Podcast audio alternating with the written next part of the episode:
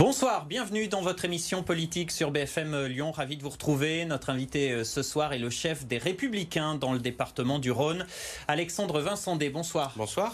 Merci d'être là. Soyez le, le, bienvenu. Face à vous, Lionel Favreau, notre expert politique. Bonsoir, Lionel. Bonsoir Léo. Bonsoir, bonsoir. Alexandre Vincendé directeur de la rédaction de Mac de Lyon, Mac de Lyon magazine, partenaire de cette émission. Alors, on va rappeler que vous êtes Alexandre Vincendé, euh, le maire de Rieux-la-Pape. C'est votre deuxième mandat. Vous êtes donc aussi le chef de file des Républicains dans le Rhône. Vous venez d'être élu président de la fédération.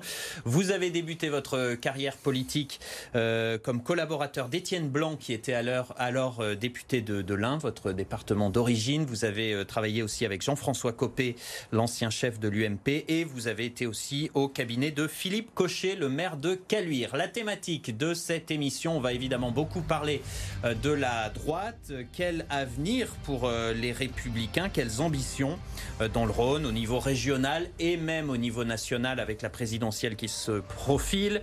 Quel cap Quel projet? On en parle donc ce soir avec Alexandre Vincendé, invité de Lyon Politique. Et le premier dossier que j'aimerais aborder avec vous, c'est les violences urbaines, puisque ça continue chez vous à Ces dernières semaines. On a vu un bus incendié, des voitures brûlées, des tirs de mortier contre les policiers. Euh, est-ce que la droite est vraiment la championne de la lutte contre l'insécurité? Parce que vu ce qui se passe, excusez-moi, mais on a du mal à voir les résultats. Alors, tout d'abord, il faut, regarder de là où on partait. En 2014, quand je suis arrivé, euh, j'ai été élu maire de Rieux-la-Pape, nous avions une situation à Rieux qui, était euh, moins bonne que ce que nous avons connu jusqu'en 2020. Parce que de 2014 à 2020, déjà nous avons doublé les effectifs de police municipale à Rieux, plus euh, la création euh, d'un réseau de, de, de, caméras de vidéoprotection. et nous avions eu des résultats. D'ailleurs, la preuve, nous avions été, et c'est pas mes chiffres, ce sont les chiffres de la préfecture et du ministère de l'Intérieur. Rieux-la-Pape avait été la commune de la métropole en zone police entre 2014 et 2020 à avoir connu la plus forte baisse de délinquance. Entre-temps, il ne vous aura pas échappé que il y a un confinement qui est passé par là euh, il y a à peu près un an. Et si vous regardez, à Rieux-la-Pape, certes, mais dans notre métropole et sur tout le territoire national, il y a eu un regain de violence. Donc c'est la faute au Covid parce que vous nous dites à chaque incident, vous nous dites, vous inquiétez pas, les taux se resserrent, les trafiquants reculent. Euh, oui, mais il y a toujours les violences. autre chose à mettre quand même euh, entre, en, comment dire, en relief, c'est qu'entre 2011 et 2020, dans le même temps, nous avons connu à Rieux-la-Pape, mais dans d'autres territoires, une baisse de 30 des effectifs de police nationale, quand dans le même temps, nous essayons de compenser avec la hausse des effectifs de police municipale. Mais ça, ça va être rectifié. Hein. Mais ça va être rectifié puisque je m'étais énormément mobilisé. Moi, à partir de juin 2020, j'avais rencontré à l'époque euh, le DDSP, euh, l'ancien DDSP, et également le, directeur, départemental de la sécurité publique qui était remplacé euh, par aujourd'hui Nelson Bouard. J'avais vu également l'ancienne préfète déléguée à la sécurité du Rhône et je leur avais dit attention, dans ma commune, il se passe quelque chose et on voit que la tension est en train de monter. Et pour on m'a montré, on m'a montré simplement, on m'a montré à l'époque des tableaux statistiques en me disant, bien sûr que non, tout va bien. Je pense connaître un petit peu mon territoire. J'avais tiré aussi la sonnette d'alarme au niveau du ministère de l'Intérieur. Pas de réponse. Entre-temps, il ne vous aura pas échappé qu'il y a eu un changement de ministre de l'Intérieur. J'ai pu rencontrer Gérald Darmanin, que je connais depuis longtemps, parce qu'on est comme issu de la même famille politique. que c'est la bonne méthode et renforcer les, les moyens? Aujourd'hui, il n'y a, pas, a pas 36 solutions. Parce que euh, parfois, il y a le débat, y compris dans les spécialistes de la sécurité, en disant que parfois, il y a un, ça attise les braises, il y a une montée de la violence. on, va juste arrêter le votre débat. Position. on va juste arrêter le débat 30 secondes. Depuis quand faire venir des pompiers, des policiers dans les quartiers euh, pour sécuriser les populations, c'est euh, quelque chose qui provoque moi, je m'excuse sur le territoire. Non, c'était pas, la question. En tout cas, bah, en tout cas, c'est ce qu'on essaye des fois de nous dire. Attention, si vous mettez des policiers. Il y a un débat dans le euh, monde politique. Non, mais il n'y a pas de débat dans le monde politique. C'est un débat de microcosme. Discours de fermeté, la tolérance zéro. Mais on va quand même pas, on va quand même pas avoir un discours de laxisme. Enfin, excusez-moi, mais ce qui se passe dans non, ces mais un discours de prévention, d'éducation. On en fait déjà. On en fait déjà de la prévention. Je veux dire, depuis, depuis 2014, on a mis en place des dispositifs supplémentaires. Euh, le dispositif Deuxième Chance que j'avais mis en place avec Jean-François Caranco, on est la seule commune à le faire dans le Rhône où on prend 10 jeunes en file active. On a, euh, on a acheté des locaux pour la mission locale, pour mettre en place la garantie jeune, pour aller chercher des jeunes sortis des radars. On a remis 30 000 euros encore sur la table et on a des chantiers jeunes, euh, des, des, comment dire, des, des jobs, des sur les deux d'été, la cité éducative. De l'autre côté, il y a bien sûr de la prévention, de la politique sociale. Mais par contre, le ministre de l'Intérieur m'a entendu, il a débloqué euh, le classement de Rio en QRR et dès le mois de mai, c'est 10 policiers supplémentaires qui arrivent nationaux. Mais ça comprend aussi des médiateurs. C'est 11 des médiateurs, c'est 11 policiers municipaux de plus, d'accord? Et en plus de cela, la police municipale de Rieux, ça a été promis par le ministre de l'Intérieur et ça sera mis en place comme la loi sur la sécurité globale a été votée, va devenir une des premières polices municipales expérimentales en termes d'extension de ses pouvoirs. Cette semaine, Emmanuel Macron était en visite à Montpellier où il y a une habitante de banlieue qui l'a interpellé, qui l'a alerté euh, sur euh, le manque de mixité sociale. Mon fils me demande si le prénom Pierre existe vraiment ou si c'est que dans les livres, c'est ce qu'elle dit, cette dame. Vous réagissez, vous, dans une tribune euh, dans, dans Le Figaro, ça vous inspire quoi cette anecdote? Anecdotes, j'allais dire, qui en dit long eh bien que nos, en tout cas le monde politico-médiatique parisien est très déconnecté. Euh, ça fait bien longtemps que, en tant que maire d'une ville populaire, j'entends ce discours. Donc faut euh, faire ça. Moi, je, depuis des années, je le dis, et je sais pas des anecdotes. Quand je croise des mères de famille qui me disent que euh, bah, dans leur école, dans l'école de, de, leur quartier, elles aimeraient voir plus, je les cite, de petits blancs. Quand des parents me disent qu'ils préfèrent enlever euh, leurs enfants de l'école du quartier parce que l'école du quartier elle est renfermée bah, sur le quartier, 100% euh, logement social en général, ça arrive dans la commune de Rieux, et c'est une population monolithique qu'on a enfermée entre elles. Et eh bien ces parents qui sont issus des classes populaires des fois se privent euh, même de manger des fois midi pour mettre leur enfant dans le privé. Donc ça, doit veut questionner quelque on part. On démolit tout et on reconstruit, ah, mais, mais pas les des choses ghettos. sont très claires. Il y a deux solutions. Soit en fait, bah, vous mettez un coup de peinture de partout en disant regardez comme on a refait des beaux immeubles, mais en fait vous ne changerez pas le peuplement. Soit nous assumons, sans se pincer le nez, qu'il faut une mixité sociale, une mixité des origines, parce que si vous ne le faites pas, donc vous recréez des ghettos. Ce que vous dites, c'est que l'aspect urbanistique n'est pas suffisant. Il y a un aspect ah, d'accompagnement social, et c'est là où on a échoué, parce qu'il y a eu des, sommes très importantes, y compris mais, mais vous touchez du doigt ce que je dis depuis des années on nous explique sur les plateaux télé, euh, dans justement la méthode pour que, que, en fait, euh, on déverse des milliards et des milliards d'euros sur la politique de la ville. Mais le problème, c'est que tant que vous ne transformerez pas euh, et que vous ne mettrez pas de la mixité sociale dans ces quartiers, et qu'à la, place de, bah, il faut démolir, reconstruire et en reconstruisant, eh bien c'est créer une mixité d'habitat et c'est mettre bien sûr du logement social, mais aussi de l'accession à la propriété, même parfois sociale. Donc pour que ces quartiers deviennent attractifs alors. Mais pour que ces quartiers deviennent attractifs, il faut des nouveaux équipements aussi sportifs, culturels. C'est ce qu'on a fait. On a ouvert un tout nouveau centre culturel à Rieux dans les quartiers et c'est une grande réussite. On a mis plus de 15 millions d'euros dans l'opération. Euh, c'est de la sécurité aussi parce que personne ne viendra si vous ne remettez pas de la sécurité. Parce que même vous, même nous trois sur le plateau, on n'ira pas dans un quartier habité euh, qui est en train de, se rénover s'il n'y a pas de la tranquillité publique. Ça veut dire qu'il faut marcher sur ces deux jambes et tous les chantiers, qu'ils soient sociaux, sécuritaires, d'urbanisme, d'habitat, il faut tous les pousser en même temps. Et ça, c'est mon combat pour mon territoire. Autre affaire, Alexandre Vincent il y a ces acquittements qui ont été prononcés dans le procès de Viry Châtillon, euh, des jeunes qui avaient attaqué une patrouille de police avec euh, des cocktails Molotov. Écoutez ce que nous disait cette semaine le délégué du syndicat de police Alliance dans le Rhône. Il faut à tout prix qu'à un moment donné, il faut que la justice euh, j'allais dire, elle fasse des exemples. On ne peut pas s'en prendre impunément aux fonctionnaires de police qui sont là pour protéger les institutions de la République. Surtout, la justice fait preuve de laxisme, hein, bien évidemment.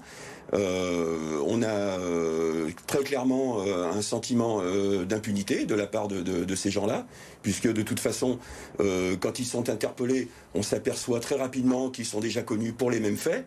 Donc à un moment donné, il faut, il faut stopper l'hémorragie, c'est plus possible. Voilà, ça c'est un autre aspect de la lutte contre l'insécurité. La justice est trop laxiste moi, je connais pas le dossier, euh, j'ai pas accès au dossier, je vais pas faire comme globalement. J'aime pas, sur l'affaire Voilà, j'aime pas être un commentateur de l'actualité judiciaire quand je ne connais pas le dossier. Je suis pas un habitué des prétoires et je ne suis pas un, fin connaisseur de, ces affaires. Pour parler sur des affaires judiciaires, il faut connaître le dossier. Il y a cependant, cependant, par contre, une chose qui est sûre, c'est qu'aujourd'hui, on a un vrai sujet, qui est le sujet d'atteinte à la vie et à la sécurité de ceux qui sont là pour nous protéger, à savoir les policiers et les gendarmes, mais aussi les pompiers, mais aussi les infirmiers, et aujourd'hui aussi les élus disons les choses telles qu'elles sont. Et il y a une chose qui est vraie, c'est que personne n'a peur de la sanction. Vous aviez dit dans quelques, il y a quelques mois, avec le maire de Bron, Jérémy Brault, qui a été également menacé, qu'il fallait déchoir de leurs droits civiques euh, ceux qui menaçaient les élus de la République. Est-ce qu'il faudrait appliquer la même sanction à ceux qui agressent les policiers? Je pars du principe que quand vous vous attaquez à un symbole de la République, notamment à quelqu'un qui est là pour vous protéger, vous secourir, quand vous attaquez un pompier à la boule de pétanque, c'est arrivé à Rieux comme ailleurs, à partir de ce moment-là, vous sortez euh, du champ républicain. Et si vous attaquez la République, pourquoi euh, on vous laisserait vos droits civiques? Mais au-delà de ça, vous avez aussi la, proposition de, Xavier Bertrand, euh, qui est de mettre une peine automatique pour quelqu'un reconnu coupable, après une condamnation devant un tribunal, mais une peine automatique de prison euh, pour quelqu'un qui attente euh, à l'intégrité physique d'un représentant de la République. Alexandre Vincendé, on change de dossier, on parle des Républicains. Vous venez d'être élu donc à la tête du parti Les Républicains dans le Rhône, avec près de 57% des voix des adhérents. Votre adversaire, c'était Jérôme Moroge, le maire de Pierre-Bénite, qui était soutenu par Laurent Vauquier et il a quand même perdu. Est-ce que ça veut dire que les militants, quelque part, font payer à Laurent Vauquier et aux autres euh, l'accord qui avait été scellé avec La République En Marche et Gérard Collomb lors des municipales. l'impression que Laurent Vauquier s'est mouillé dans cette élection. Enfin, D'ailleurs, euh, moi j'ai eu un texto de félicitations de Laurent Vauquier. Euh, c'est normal. Bah, c'est normal. Si on avait des mauvaises relations, comme vous le dites, j'aurais peut-être pas reçu de texto. Donc il m'a félicité pour cette élection et on s'est encore, on a encore discuté hier sur la campagne des régionales. vous le soutenez sans réserve pour les élections régionales. Laurent Vauquier est une chance pour la région Auvergne-Rhône-Alpes. Il a redonné ses lettres de noblesse à cette région et je serai bien sûr, comme je l'ai dit, à ses côtés Ça pour cette campagne, pour la composition des listes. Bref, il n'y a aucun sujet. Ça veut dire que vous étiez d'accord avec cet accord avec Gérard non, Collomb mais, vous connaissez mon avis sur l'accord avec Gérard non, mais, Non, mais c'est trop facile de dire que vous êtes d'accord avec Laurent Wauquiez sur tous les plans, alors qu'on sait que vous étiez opposé avec, euh, sur l'accord avec Gérard Collomb. Je me suis opposé sur un accord. Je me suis opposé sur un accord qui n'avait, excusez-moi le terme, ni queue ni tête. Euh, quand euh, vous êtes face à une vague de dégagisme, qu'un camp politique, que vous soyez d'accord avec lui ou non, propose une vision d'avenir. C'était le cas des écologistes qui proposaient une nouvelle, une nouvelle vision de notre agglomération et de la ville de Lyon. Et que de l'autre côté, vous avez des personnes qui s'allient pour des raisons électoralistes dans une espèce de tambouille infâme euh, qui est euh, qui n'est pas très euh, appétissante et que ça fait vous savez les petites politiques fait sur dans les arrières et ça c'était eh validé par Laurent Et vous êtes rejeté à l'époque comment ça a été fait. J'étais pas dans le secret des dieux. Ah ben nous, on sait, donc on vous le dit. mais ouais, moi, je n'étais pas en tout cas euh, dans les arrière-boutiques justement pour faire cet accord. Je m'y suis opposé avec d'autres. Les électeurs ont tranché, ça c'est un fait. L'année dernière, ceux qui ont fait cet accord ont perdu. Ceux qui ne l'ont pas fait ont été largement réélus. Et, sur le fond... et par ailleurs, et par ailleurs sur, euh, sur le fond. Après, les électeurs, est-ce que, vous vous est-ce que vous vous reconnaissez dans la droite de Laurent Wauquiez ou est-ce qu'il y a des nuances? On se souvient que vous êtes souvent assimilé à une droite décomplexée, comme Laurent Wauquiez, et qu'en même temps, vous dites qu'il faudrait plus de gaullisme moi, euh, finalement, quels sont vos marqueurs? Moi, je vais vous dire une chose, je, suis toujours très amusé quand je vois les commentaires des uns et des autres concernant mon, positionnement politique. La question. Dans valeur, dans valeur actuelle, il y a quelques semaines, j'étais soi-disant socialisant. Quand on écoute Gérard Collomb, je suis représentant de la droite dure. Non, mais dites-vous aussi vous-même. C'est pas à moi de dire où je me situe. Ah, bah ah c'est pas à vous de dire. attendez, moi, je droite vous incarnez Moi, je suis un homme de droite. Je crois à un certain nombre de valeurs importantes qui sont la liberté d'entreprendre, la liberté tout court, l'équité, euh, le, comment dire, le mérite, le travail, toutes ces choses-là. Mais de l'autre côté, je pense aussi, et c'est le combat que je mène dans ma commune, c'est la création de richesses et sa redistribution, c'est le parcours résidentiel, euh, c'est la mixité sociale, c'est l'intégration républicaine la générosité, la solidarité, parce que ça fait partie aussi de notre histoire nationale. Justement, j'y viens parce que dans cette campagne des régionales, il y a la gauche, hein, les adversaires qui ressortent les punchlines de Laurent Vauquier et son célèbre l'assistana et le cancer de la société.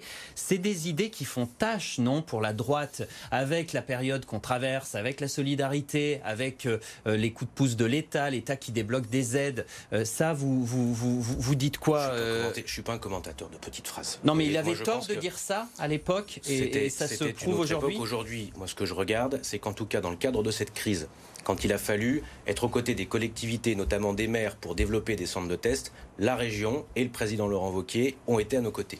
Quand il a été euh, question de déployer des masques, notamment alors que l'État était un peu à la ramasse, euh, eh bien la région a été à nos côtés. Donc moi, ce que je regarde plutôt, au lieu de regarder les petites phrases et faire de la petite polémique politicienne, c'est être vraiment pour le coup sur le jugement des actes quand nous sommes euh, en responsabilité. Mais si on regarde le bilan global, parce que donc il y a la gestion de la crise sanitaire, on est bien d'accord, euh, mais sur le bilan de toutes ces années du, mandat de Laurent Wauquiez, sur le social, sur l'environnement, vous êtes satisfait vous de son bilan, par exemple quand la gauche dit il n'a pas construit un seul lycée, quand la gauche dit il a laissé tomber le budget de la, profession de la formation professionnelle. Moi, je vais, pareil, moi je vais parler des territoires que je connais.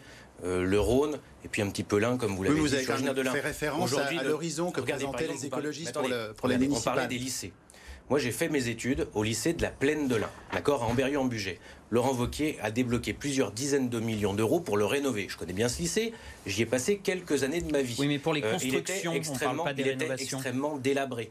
Et aujourd'hui, la région a investi. Quand vous regardez ce qui va se passer à mes yeux, Laurent Wauquiez a débloqué aussi de l'argent pour construire un nouveau lycée à mes yeux. Je crois savoir qu'il y a un nouveau lycée qui va arriver également à Caluire. Donc je veux dire que, enfin, il y a quand même qui arriveront donc plus bah, tard. arriveront, la formation professionnelle, alors que le chômage va exploser, comment on fait? Les budgets ont dégringolé? Ah bah, la formation professionnelle, de toute façon, je vais même vous dire, je pense qu'il faudra redéployer les filières de formation parce qu'avec la crise que nous traversons, il y a une chose qui est sûre, c'est que les métiers porteurs de demain ne sont pas forcément les métiers porteurs d'hier. Donc il faudra certainement retravailler sur les filières d'excellence pour pouvoir travailler sur, euh, enfin, donner des débouchés à ces jeunes qui aujourd'hui euh, ont besoin bah, qu'on leur offre un avenir. Vous avez je prends le campus du numérique par exemple. Le campus du numérique à Charbonnières, ça c'est une idée d'avenir dans un pays et dans une comment dire où on a besoin de numérique et dans une période où il ne vous l'aura pas échappé, bah, le numérique est également une, question centrale. Vous avez fait aussi référence à l'horizon qu'ont présenté les écologistes pour les élections municipales, ce qui expliquerait leur succès selon vous. Est-ce que sur l'environnement et l'écologie, est-ce que Laurent Wauquiez a un vrai bilan à afficher, puisque c'est un thème quand même incontournable aujourd'hui? La gauche, les écologistes disent, il a surtout donné des subventions aux chasseurs. Votre point de vue? Moi, premièrement, je vais vous dire, euh, moi, pointer du doigt tel ou tel, euh, vous savez, je suis petit-fils de chasseur. Je ne suis pas moi-même, mais euh, les chasseurs, il y en a en France. Moi, je n'aime pas pointer les gens du doigt, vous savez. Mais il y a des personnes. Vous savez, je pense que les chasseurs sont des gens qui aiment la nature, qui connaissent la nature, et je ne serai pas là pour pointer quelqu'un du doigt. Au-delà de ça, je vais vous dire, en termes d'écologisme, je pense que les élus de droite n'ont aucune leçon à recevoir des écologistes. Vous en faites Pour une bonne et simple raison. Ah bah écoutez, sur ma commune, euh, les choses sont très simples. J'étais encore hier en réunion avec la métropole. On a un projet qui s'appelle Ostérode, que vous connaissez, Lionel Favreau, euh, qui est une ancienne friche militaire que la ville de Rieux a racheté. Et dans ce, dans, sur ce lieu de 16 hectares, nous allons déployer un plan important d'investissement de plus de 150 millions d'euros, avec la création de 1000 emplois. Et nous allons avoir un des labels écologiques les plus forts qu'il n'ait jamais existé dans cette métropole. Et c'est sur le territoire d'un maire de droite qu'on va le faire. Quand je crée un parc linéaire urbain et la création de toutes pièces de plus de 10 hectares verts en plein cœur de la ville nouvelle pour créer une couture verte dans la commune. C'est un maire de droite qui le fait et nous avons eu le label euh, des quartiers fertiles donné par l'ANRU la semaine dernière. Nous sommes engagés sur l'économie d'énergie avec Citergy. Bref, je veux dire, on en a fait plus en l'espace de 7 ans à Rieux-la-Pape que lors des deux précédents mandats où il y avait des élus et des adjoints écolos dans la majorité. Donc je n'ai aucune leçon à recevoir des écologistes. Alexandre Vincendé, euh, il y a un autre sujet qui s'est invité dans la campagne des régionales et on en parle parce que c'est l'actualité, la campagne des régionales. C'est l'histoire des écoles hors contrat avec cette école musulmane turque qui va ouvrir à Albertville euh, malgré l'opposition du maire. Donc on a vu Laurent Wauquiez monter au créneau pour défendre euh, la laïcité, les valeurs de la République, la lutte contre le séparatisme. Mais écoutez sa rivale Najat Vallaud-Belkacem qui dénonce son hypocrisie. La candidate socialiste, c'était sur BFM TV. Il y a cinq ans, J'étais ministre de l'Éducation. Mhm. Je cherchais à changer la loi pour que justement les écoles privées hors contrat ne puissent plus s'ouvrir sans qu'on ne les ait au préalable autorisées. Et à ce moment-là, messieurs Vauquier et Darmanin, qui étaient ensemble à droite, hein, il faut s'en souvenir, étaient opposés à ma proposition. Pourquoi? Maintenant, je vais vous expliquer parce que du coup, il faut regarder ce qui se passe en Auvergne-Rhône-Alpes pour le comprendre. Parce que M. Vauquier, par exemple, bah, joue avec le feu. À longueur d'année, depuis cinq ans qu'il est président, il finance des écoles privées hors contrat. Tenez-vous bien, il finance des écoles privées hors contrat sans jamais vérifier ni le pédigré, ni euh, les conditions qu'elles réunissent ou pas. Alors, est-ce que la droite est pour ou contre ces écoles hors contrat? Est-ce que Laurent Vauquier n'a pas joué un double jeu? Est-ce que ça se fait pas un peu à la tête du Comme client? le raccourci est facile de la part de Madame Najat Vallaud-Belkacem. Euh, Madame Najat Vallaud-Belkacem a, été ministre de l'Éducation nationale dans un gouvernement socialiste. Il ne vous aura pas échappé que fut une époque dans euh, le fantasme des socialistes, il fallait euh, supprimer l'enseignement libre. Euh, je rappellerai que j'avais un an, vous m'excuserez, je suis dans 83, mais euh, les, les, manifestations, en tout cas quand je regarde les livres d'histoire, pour lutter contre la suppression de l'enseignement libre, c'était en 84. Et François Mitterrand a reculé. Non mais vous répondez quoi, Najat Vallaud-Belkacem euh, Madame, Allons directement dans le vif du sujet. -là. Et aujourd'hui, les choses sont très claires. On ne parle pas d'une école euh, privée euh, d'enseignement, reconnue par l'État. Ce qui se passe à Albertville, c'est une école communautaire, où on va enfermer les enfants entre eux. Je vous parlais tout à l'heure de mixité. Si vous n'avez pas de mixité, ça ne peut pas fonctionner. Dans une école privée, regardez celle qui... Enfin, je parlais encore une fois de ce que je connais. Dans l'école privée de ma commune, le groupe scolaire Saint-Charles, vous avez des enfants qui sont de toutes conditions, de toutes origines. Oui, mais il y a école privée et il y a une mixité sociale. Et école exactement. Et bien à partir de là, il faut regarder exactement ce qu'on finance ou pas. Ce qui n'est visiblement pas le cas, euh, bah, en, tout cas par pour Madame, en tout cas, quand c'est Madame euh, Najat Vallaud-Belkacem, elle dit qu'il faut mettre tout le monde sur le même point. On parle d'un certain égalitarisme qui est dangereux. On ne peut pas tout mettre sur le même, euh, sur le même plan. Vous ne pouvez pas mettre l'enseignement privé catholique qui est ouvert aux autres, et de l'autre côté, une, école qui visiblement est financée par un État étranger et qui veut faire de l'ultra-communautarisme où on enferme les enfants entre eux en fonction de leur origine.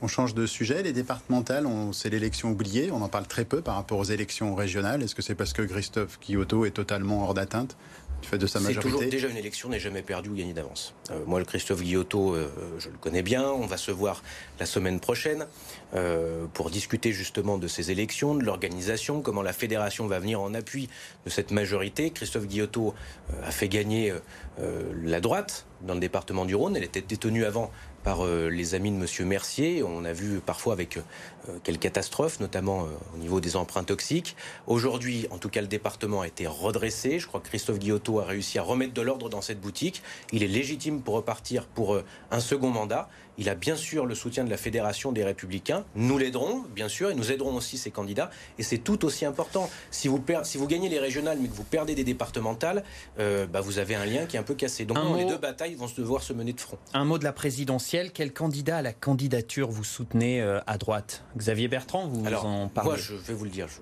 Aujourd'hui, je regarde, je regarde pas ceux qui pourraient être candidats. Je vais d'abord regarder ceux qui sont déjà déclarés. Parmi ceux qui sont déclarés, je n'ai jamais caché euh, le fait que Xavier Bertrand était en tout cas euh, celui qui était le plus proche de mes idées. Et aujourd'hui, on le voit dans notre famille politique. C'est certainement celui qui a le plus de chance aujourd'hui. Donc vous vous engagez dans son équipe? Je ne vous dirai pas quelles sont euh, la nature de mes relations avec Xavier Bertrand. Est-ce que nous échangeons La réponse est oui?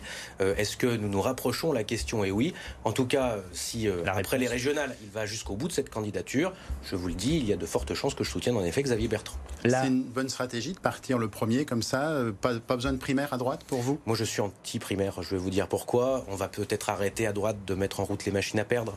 vous savez, quand fut une époque. On disait euh, les 35 heures, cette idée socialiste extraordinaire est tellement bonne que personne ne nous l'a reprise. Et euh, on a fait euh, exactement l'inverse avec la primaire, cette idée socialiste qui nous a emmenés complètement dans le mur. Et s'il gagne, vous voyez ministre? C'est même pas la question. Je veux dire, moi aujourd'hui, je suis là pour faire mon travail sur mon territoire parce que c'est aujourd'hui un territoire pour lequel je m'engage où il y a des défis qui sont extrêmement importants. Vous savez, il y a encore 14 mois entre aujourd'hui et l'élection présidentielle.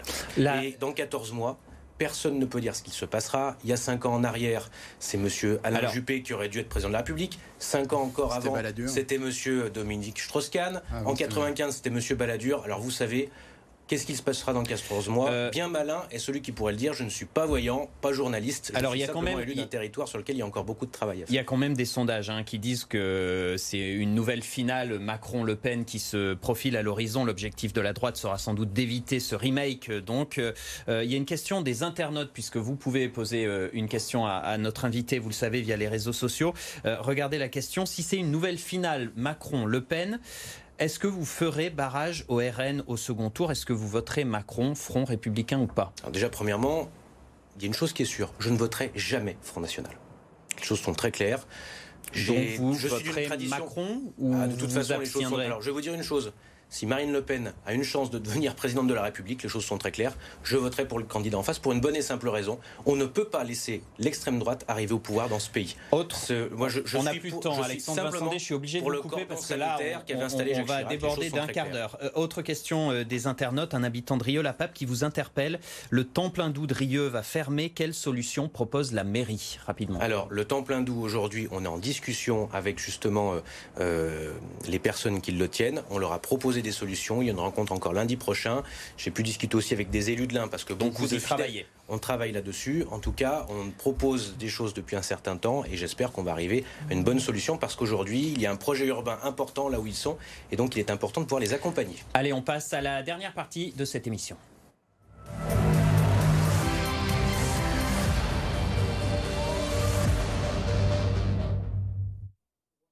Les questions sans tabou. Les maires écologistes sont-ils nuls? C'est la question provoque que pose le magazine Marianne. Et vous avez été interviewé dans ce magazine euh, et vous sortez la sulfateuse à vous entendre. Grégory Doucet, c'est un fanatique qui a la grosse tête. Vous n'allez pas un peu loin dans la caricature? J'en rajoute une.